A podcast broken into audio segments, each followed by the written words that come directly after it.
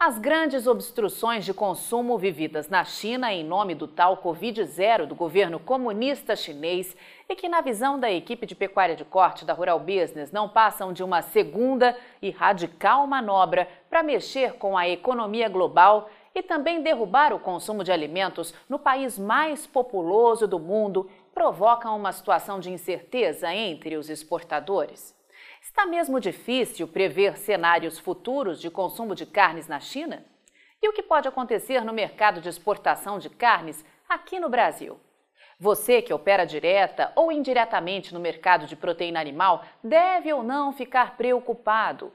Já mostramos aos nossos assinantes o que aconteceu com as exportações de carne bovina in natura durante o primeiro quadrimestre de 2022 e os alertas antecipados avisando que todos os recordes seriam batidos se confirmaram. Agora vamos mostrar o que aconteceu com as exportações de carne bovina in natura e processada juntas, coisa que os grandes frigoríficos e os sites inocentes ou devidamente pagos para ocultar valiosas informações nunca vão contar aos operadores deste mercado. Como alertado antecipadamente pela equipe de pecuária de corte da Rural Business, os frigoríficos brasileiros exportadores de carne bovina in natura e processada estão comemorando o maior faturamento da história para um primeiro quadrimestre. E não é qualquer aumentozinho, não, é aumento pesado de faturamento. Os mega frigoríficos sabem e não vão sair espalhando por aí que durante os meses de janeiro até abril desse ano, o mercado internacional adquiriu dos frigoríficos brasileiros 710.910 toneladas de carne bovina in natura e processada, volume 27% acima de igual período de 2021 e o maior resultado da história. Em dólar foram faturados 3 bilhões 970 milhões de dólares, uma alta de 57,9% na comparação anual. E com a moeda americana sendo trocada a uma média de R$ 5,11, patamar 7,1% menor em um ano, os frigoríficos exportadores brasileiros conseguiram colocar no caixa a receita recorde de 20 bilhões e 300 milhões de reais alta de nada mais nada menos que 46,7% em um ano. Do total embarcado nos primeiros quatro meses deste ano, 88,1% foram de produtos in natura, que somaram 626.500 toneladas, alta de 33,7% em um ano, e faturamento colossal de 18 bilhões 370 milhões de reais. Os números oficiais do Ministério da Economia investigados pela Rural Business mostram que as miudezas bovinas responderam por 6,9% do volume, com 49.330 toneladas, colocando nos caixas dessas indústrias 627 milhões 550 mil reais. Já com os produtos industrializados, a receita chegou à marca de 1 bilhão e 300 milhões de reais, representando 9,5% das vendas para o mercado externo, 35.090 toneladas.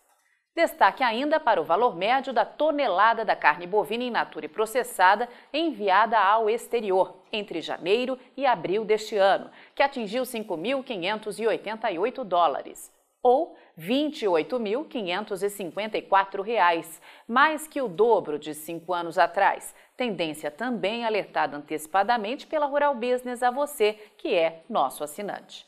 Outro detalhe que a equipe Rural Business revela neste estudo é que, quando comparamos o volume de exportações de carne bovina de todos os tipos de abril com as exportações realizadas no mês de março, houve uma queda de 6.270 toneladas. E, claro, parte dos mega frigoríficos que operam no Brasil pode contar apenas isso para você.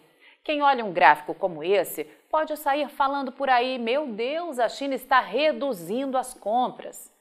Mas calma, vamos investigar o que de fato aconteceu neste mês de abril, quando o assunto é venda de carne bovina para o mercado chinês. A China vem fazendo exatamente o que a equipe de pecuária de corte da Rural Business vem desenhando há tempos, quando alertamos que em 2022 haveria um forte aumento das aquisições de carne bovina pelos importadores chineses aqui no Brasil. Mas o que vem acontecendo de fato? Se prepare para o susto.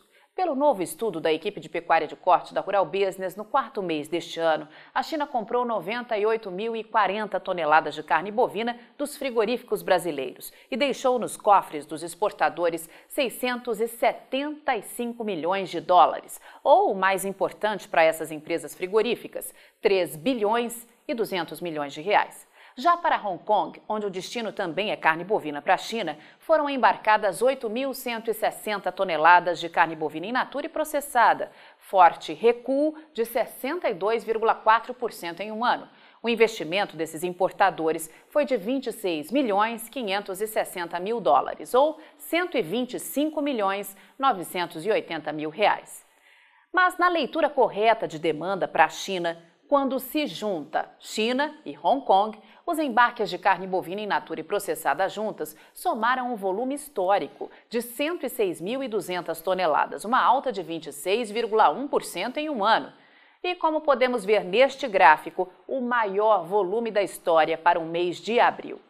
Com esse volume comprado em abril, os chineses adquiriram 57,3% de toda a carne bovina exportada pelos frigoríficos que operam com esse mercado no Brasil durante o quarto mês de 2022. Os números oficiais do Ministério da Economia investigados pela Rural Business revelam ainda que esses frigoríficos brasileiros faturaram 701 milhões 620 mil dólares, gerando um avanço em dólar no faturamento de 79,7% ou o mais importante para o departamento financeiro dessas empresas, 3 bilhões 330 milhões de reais, a um câmbio médio de R$ 4,74, 52,8% a mais frente a igual mês de 2021. E claro, como alertamos, o maior faturamento de toda a história. Mas e o balanço das vendas para os chineses durante o acumulado de quatro meses de 2022? Os chineses também compraram o maior volume da história dos frigoríficos que operam com esse mercado no Brasil? Será que eles estão comprando um volume maior para, na sequência, desacelerarem as compras, como fizeram no segundo semestre do ano passado, no tal teatro do embargo chinês? O que pode estar por trás dessa política ineficaz de Covid-0 da China, que gera restrição alimentar para quase 50 milhões de pessoas, já que é quase esse o número de habitantes que oficialmente tem as cidades de Xangai e Pequim? Os recentes fechamentos das duas megacidades chinesas em nome de um suposto controle da Covid-0 vão, na verdade, gerar uma nova onda de adversidades na economia global? A tal política sanitária de Covid-0 adotada pelo governo chinês e classificada por especialistas como idiota vai novamente prejudicar a cadeia global de suprimentos, resultar em uma nova falta de insumos e, consequentemente, elevar ainda mais os preços. Será esse o objetivo do governo chinês? Ou eles estão escondendo outras políticas radicais de controle alimentar? Em teleconferência de resultados do primeiro trimestre, nesta quinta-feira, a JBS declarou que os lockdowns relacionados à Covid na China não vão afetar a demanda por produtos da companhia no país, embora os efeitos na logística continuem sendo uma preocupação. Mas será mesmo que eles não estão preocupados? As respostas para estas e outras perguntas você vai ver na segunda parte dessa análise de mercado que vamos colocar no ar nesta sexta-feira, dia 13 de maio de 2022, mas só para os assinantes de um dos pacotes de informação da Rural Business. Assine já uma das plataformas de informação da Rural Business e veja você também o Amanhã do Agronegócio hoje. Acesse ruralbusiness.com.br. Pacotes a partir de R$ 9,90 por mês. Rural Business, o amanhã do agronegócio hoje.